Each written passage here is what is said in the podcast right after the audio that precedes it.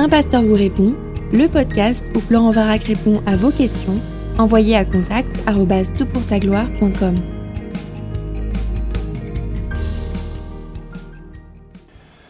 Pour ce podcast, j'aimerais revisiter l'une des questions que j'ai abordées, la question numéro 209. Je pense que je lui ai donné un mauvais titre et je voudrais reformuler le titre en sorte que ce podcast vraiment important ait une seconde vie. Et j'espère que si tu l'as écouté, tu ne m'en tiendras pas rigueur. Et si tu ne l'as pas écouté, ce sera l'occasion de découvrir cette question un petit peu compliquée. Est-ce qu'un chrétien d'origine musulmane peut demeurer caché dans sa foi, dans sa pratique? Et je te propose de prier pour cette personne qui a poser cette question, elle vit une situation dramatique. Et je te laisse donc avec une reprise de ce podcast numéro 209. La question est posée pour ce podcast. Un converti vivant dans un pays musulman peut-il mener une vie double? Respecter et pratiquer la religion autochtone alors que son cœur croit à Christ. Il y a plus de trois ans, j'ai connu Christ et je l'ai accepté dans ma vie. Je suis une ex-musulmane, mère de deux enfants, épouse d'un musulman très pratiquant. Ma conversion, qui fut une joie au départ, a changé au fil du temps pour prendre des formes différentes. Inquiétude, crainte, angoisse, pour évoluer vers la fin à un état dépressif. La raison, c'est que je ne peux pas révéler ma foi chrétienne à personne, vu que l'islam interdit toute conversion. Et de ce fait, je continue à vivre comme une musulmane en apparence, mais mon cœur appartient à Christ. Cette vie double a impacté violemment mon psyché. Waouh, écoute, euh, ta question est bouleversante et elle m'a bouleversé, elle m'a vraiment travaillé tout au long de ces semaines alors que je réfléchissais à la manière de, formuler une réponse. Et je suis vraiment profondément touché que tu aies le courage de, l'évoquer, de l'évoquer publiquement comme ça, même si bien sûr personne ne connaît ton, nom ni ta situation. Et euh, euh, je veux vraiment exprimer toute ma solidarité, mon affection, ma prière. Moi, je veux proposer que tous ceux qui écoutent ce podcast, quelques centaines, quelques milliers parfois, fasse une pause, peut-être maintenant ou peut-être à la fin de ce podcast, pour prier pour toi, pour prier pour ta famille et pour que tu réalises à quel point ben, tu as une famille, une autre famille, une famille spirituelle qui est consciente de ta situation et qui veut être solidaire au moins de cœur et de, pensée avec toi. Et voilà, je suis aussi conscient que ce que je vais dire, je le dis de la sécurité de mon bureau dans un contexte beaucoup plus, euh, euh, facile à, gérer que toi. Et je t'encourage à écouter ce podcast avec sagesse et recul, de voir si les choses que je dis sont, sont vraiment euh, pertinentes ou appropriées. Ne prends pas mes paroles comme paroles d'évangile. Seule la Bible est parole d'évangile, c'est elle qui doit t'instruire et te, et te, conduire. Maintenant, euh, je vais quand même tenter d'y répondre en dix points, dix remarques, et, j'espère qu'elles te seront utiles pour essayer de, formuler un peu un cadre, une ambiance euh, culturelle par rapport à ta situation. Alors, la première chose que je voudrais souligner, c'est que tu n'es pas seul il est fréquent que des chrétiens issus du monde euh, musulman, issus de l'islam, soient confrontés à cette solitude.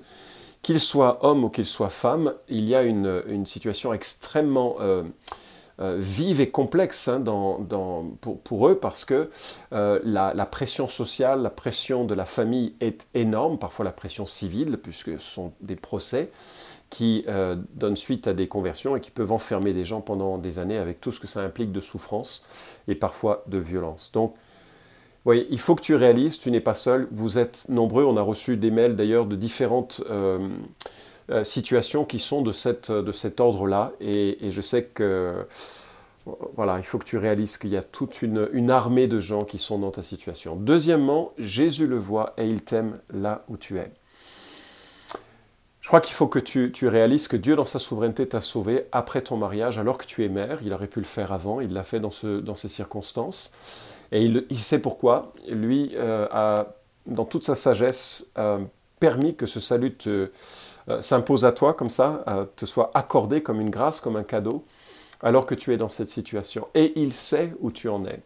Quelque part, 1 Corinthiens chapitre 7 nous, nous révèle un peu cette idée que bon, euh, la foi nous arrive à un moment dans la vie où euh, ça aurait pu être un autre moment. Et puis, et puis c'est comme ça. Et on, est encouragé à rester dans la situation dans laquelle on est.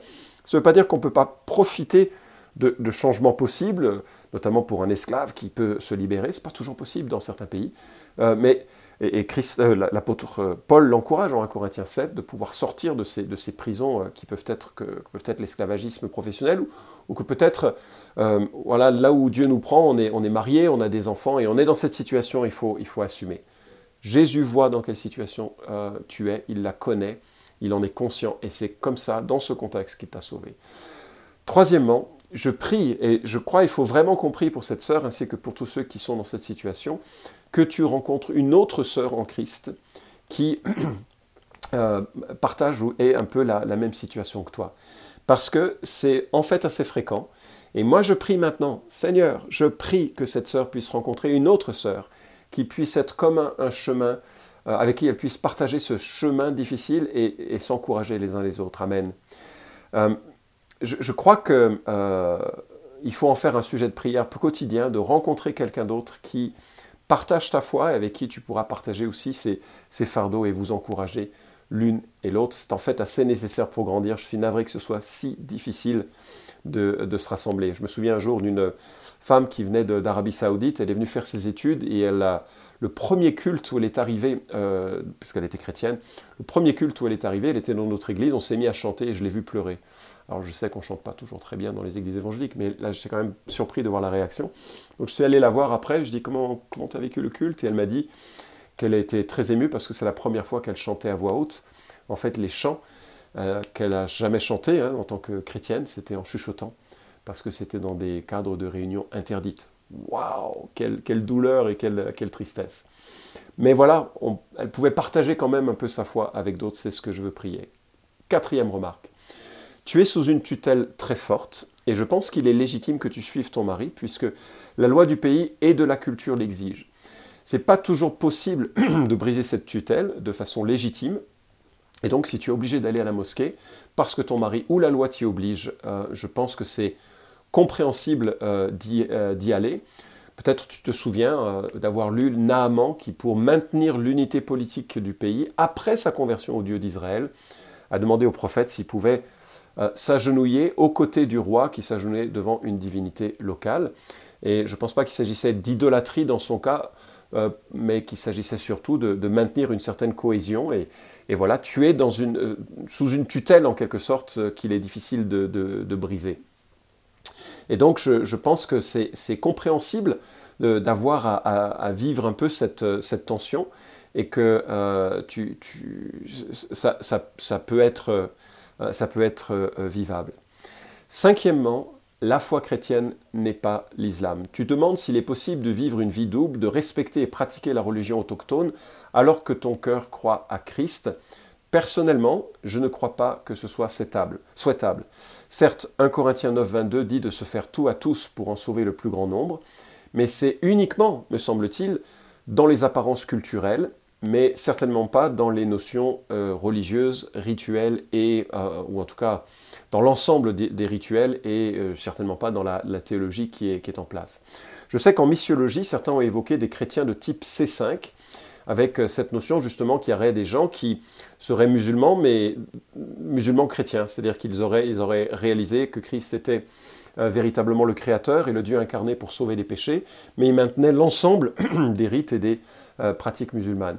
Mais je suis très mal à l'aise avec ça parce que euh, la justification, notamment avec le, lien avec euh, les juifs, hein, puisque au début de l'Église, les, juifs restaient juifs et avaient adopté la théologie chrétienne, mais il y avait suffisamment de remplacements pour, pour faire en sorte que ce soit légitime. Or, les C5, c'est vraiment une, catégorie totalement assimilée à l'islam, mais qui euh, aurait... Euh, c'est un peu un syncrétisme un petit peu exagéré. Personnellement, je ne pense pas que ce soit, ce soit souhaitable.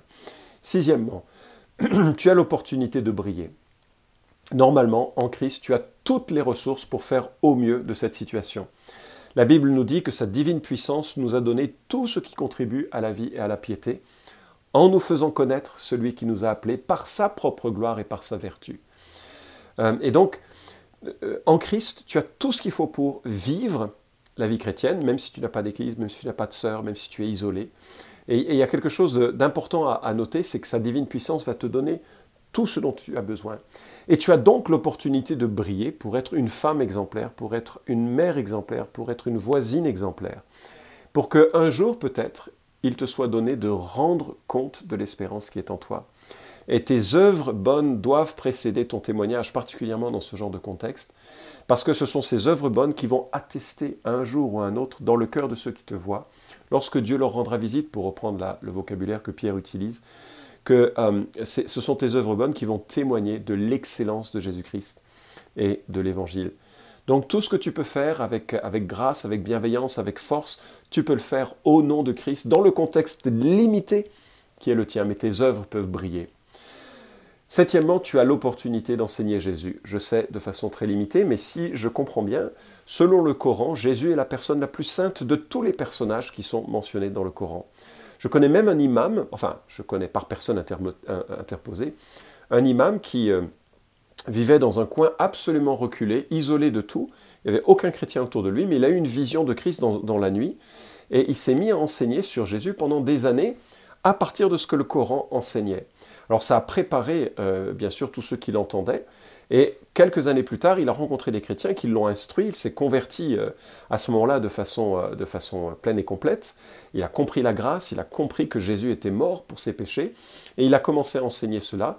La mosquée, dans son ensemble, était prête. Il y a eu beaucoup de conversions à Jésus-Christ, et puis bien sûr, euh, alors c'est pas Boko Haram qui est venu, mais c'est un autre groupe qui, est, venu, et, malheureusement la, persécution a commencé. Mais en même temps, il y avait une moisson abondante d'hommes et de femmes qui ont réalisé combien la grâce de Dieu était belle et, qu'ils étaient portés à cela. Donc, euh, tu peux regarder, je pense notamment à tes enfants, combien la personne de Christ est, admirable. En même temps, bien sûr, ça éveillera des soupçons. Il faut être prêt aux conséquences que cela peut euh, euh, apporter. Donc, il faut être prudent par rapport à ça. Huitièmement, tu peux continuer à réclamer de la sagesse. Jacques nous apprend hein, que si on manque de sagesse, et notamment dans le domaine de l'épreuve, et c'est une des grosses épreuves de l'existence que Dieu te demande de porter, Dieu donnera la sagesse à ceux qui la lui demandent. Et tu peux demander que Dieu dirige tes circonstances, que Dieu te montre comment réagir, comment répondre, comment être présent, comment s'engager, s'impliquer dans ta vie conjugale, dans ta vie de mère auprès de tes enfants. Il faut vraiment se souvenir et, réclamer la sagesse de voir comment vivre avec cette ah, promesse de 1 Corinthiens 10, 13 aucune tentation ne vous est survenue qui n'ait été humaine. Dieu est fidèle et ne permettra pas que vous soyez tentés au-delà de vos forces. Mais avec la tentation, il donnera aussi le moyen d'en sortir pour que vous puissiez la supporter.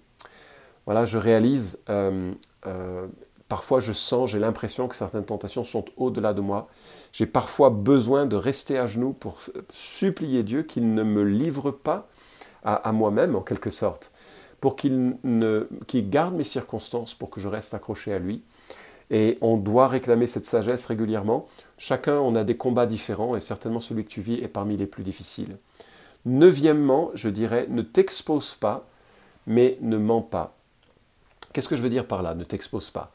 Ben, Il y a eu des disciples secrets de Jésus dans le Nouveau Testament, mais bien sûr, à un moment donné, c'était impossible qu'ils restent secrets. Et notamment lorsque la question est posée, est-ce que tu es un disciple de Jésus? Ça me semble difficile de justifier le mensonge pour euh, échapper aux conséquences. Euh, et en même temps, si jamais tu le fais, tu ne sais pas ce qui se passera. C'est vrai, ça peut être tragique. La Bible nulle part ne promet une vie facile. Et en tant que disciple, il faut s'attendre à ce qu'il y ait des complications pour notre témoignage, notamment dans certains, dans certains contextes comme, comme le tien. En même temps, le pire n'est pas forcé. Je connais aussi d'autres histoires où L'un s'est converti et l'autre l'a appris et c'était un moment particulier de son existence où Dieu l'avait préparé à ça. Et j'ai vu des couples se convertir et j'ai vu des familles se convertir. Ce que je veux dire par là, c'est que ne t'expose pas. il faut être très prudent. D'ailleurs, j'ai remarqué une chose en lisant l'histoire de quelques histoires de l'Église, c'est que tous ceux qui étaient un peu des fanfarons en disant moi je ferai face à la persécution, moi je suis un chrétien, je renierai jamais Jésus, ces gens-là étaient le plus euh, rapidement à, renier Christ. Quoi. Enfin, euh, parce qu'on ne sait pas dans de quelle manière on va répondre devant, devant cette pression. Donc, il ne faut vraiment pas être fanfaron et en même temps, il faut être confiant que si Dieu permet certaines choses, il va nous donner la force et il va conduire les circonstances d'une manière qui peut-être va nous surprendre. Donc je veux souligner, il ne faut pas s'exposer, il ne faut pas se mettre euh, en avant comme si on était un apôtre, hein. mais en même temps, euh, sans mentir, et, on ne sait pas ce qui va se passer. Il, peut y avoir de très belles interventions de Dieu, comme Dieu peut aussi permettre, et c'est aussi son intervention, d'être soutenu au travers de la persécution et de la difficulté. Je termine avec un dixième point, puis après j'aurai quelques remarques de conclusion, mais un dixième point, c'est que le pire n'est pas le pire. euh, une chose est certaine. Jésus s'est levé pour accueillir Étienne au moment où il était mis à mort à cause de sa foi. Waouh Dieu, le Fils, glorifié lorsqu'il voit celui ou celle qui euh, reste fidèle à son nom, à, la vérité, au prix de sa vie, au moment de sa mort, il est debout pour l'accueillir. Alors, euh, bon, ça ne veut pas dire que c'est souhaitable, il ne faut pas souhaiter la mort, mais en même temps, le pire n'est pas le pire, parce que la mort est qu'une porte vers une vie avec lui. Et il n'y a, la Bible nous dit à répétition hein, combien il n'y a aucune commune mesure entre les souffrances du temps présent et la gloire qui nous sera révélée. Et le premier geste qui, nous trouvons dans l'Apocalypse, c'est celui de Dieu qui essuie les larmes des yeux de ses enfants. il y a beaucoup de larmes dans notre parcours terrestre, certains beaucoup, enfin, beaucoup plus que pour d'autres, mais la première chose que nous allons vivre avec Dieu, c'est un Dieu qui essuie nos larmes. Voilà, alors écoute, je suis conscient, hein, c'est super facile d'en parler, en même temps je prie que, ce soit, euh, ça, t'aide à organiser un petit peu ta pensée, et que ça, t'encourage aussi. Alors quand je parle avec mes amis africains qui sont souvent persécutés par, euh, euh, des, mouvements islamiques fondamentalistes, ils sont surpris d'apprendre que l'Europe a été le théâtre de persécutions assez violentes, hein, assez terribles dans le passé. Il y a eu des guerres de, de religion, les, catholiques ont interdit les protestants d'exister, et parfois les, il y a eu des guerres, de, les protestants ont répliqué, mais toujours est-il qu'il était interdit même euh, d'avoir une Bible, de lire la Bible, et, que ceux qui en avaient ben, pouvaient passer euh, sur le bûcher. Alors j'ai lu le témoignage de deux Français que Calvin a envoyés en Savoie pour apporter des Bibles. C'était en 1554, ils s'appelaient Jean Vernon et Antoine Laborie. Et ce dernier, Laborie, était un jeune avocat qui venait de se marier. Il avait laissé un job assez lucratif pour s'occuper de, l'œuvre de Dieu. Tous deux étaient heureux d'apporter des Bibles en Savoie pour euh, parler de leur foi. Ils ont été arrêtés, je crois qu'ils ont été dénoncés au passage de la frontière, et ils ont été condamnés à être brûlés vifs. Et quelques heures avant de mourir, euh, Laborie écrit une lettre à sa toute jeune femme, euh, et il écrit la chose suivante. Anne, ma sœur bien-aimée et fidèle épouse, tu sais combien nous nous sommes toujours aimés aussi longtemps qu'il a plu à Dieu de nous maintenir ensemble. Sa paix nous a accompagnés quotidiennement et tu m'as obéi en toutes choses. Je prie que tu sois trouvé pareil et même encore meilleur s'il était possible lorsque je ne serai plus. Si le monde et la pauvreté font peur à ta jeunesse, remarie-toi comme je te le recommande, avec un autre frère qui craint Dieu également. Et ne te souviens de moi non comme un mari, mais comme une poignée de poussière, car dès cet instant nous ne serons unis que par les liens de l'amour fraternel. Lorsque ton père apprendra ma mort, je ne doute pas qu'il tentera de te ramener au papisme, c'est-à-dire le catholicisme, mais je te supplie, au nom de notre Seigneur, demeure fidèle à la vérité. Fais confiance à Dieu, prie-le, aime-le, serre-le, et il ne t'abandonnera pas.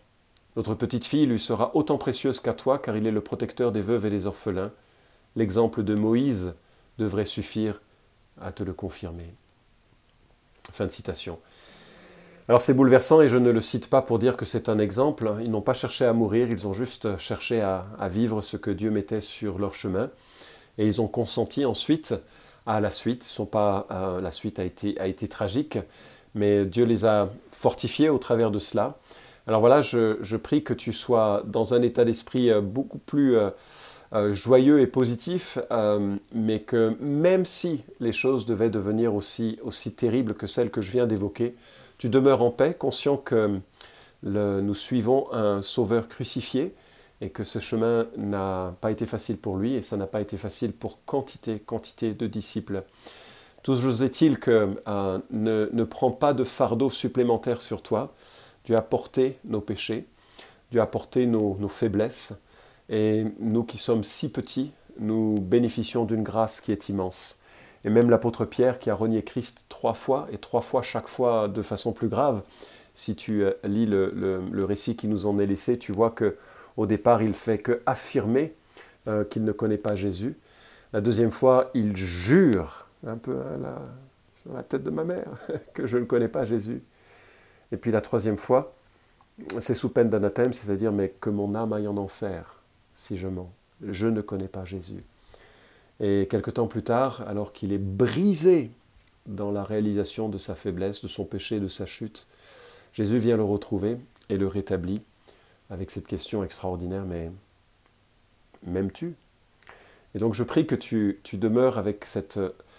voilà, donc tout ce que tu es, avec toute la faiblesse et aussi tout le courage que tu as, puisque tu le, témoignes avec cette, volonté de transparence et de clarté, bien que tu, tu réalises à quel point Dieu est de ton côté, il est mort pour cette faiblesse, il est mort pour ton péché, il te prépare une place, il ne t'abandonnera pas, et sur chaque étape du chemin, il sera, je veux le croire, un peu comme une, comme une lumière, comme une force, comme un rempart, et, comme celui qui te, euh, qui te fera passer par ce qu'il permet avec sa force et par son, son Esprit Saint. Je rappelle à tous ceux qui écoutent ce, podcast, merci de prier pour cette sœur, merci de prier pour toutes celles et tous ceux qui sont dans des situations similaires. Vous pouvez suivre cette chronique hebdomadaire Un pasteur vous répond sur SoundCloud, iTunes et Stitcher. Retrouvez les questions déjà traitées sur toutpoursagloire.com. Si vous aimez ce podcast, merci de le partager sur les réseaux sociaux et de laisser une note sur iTunes. À la semaine prochaine!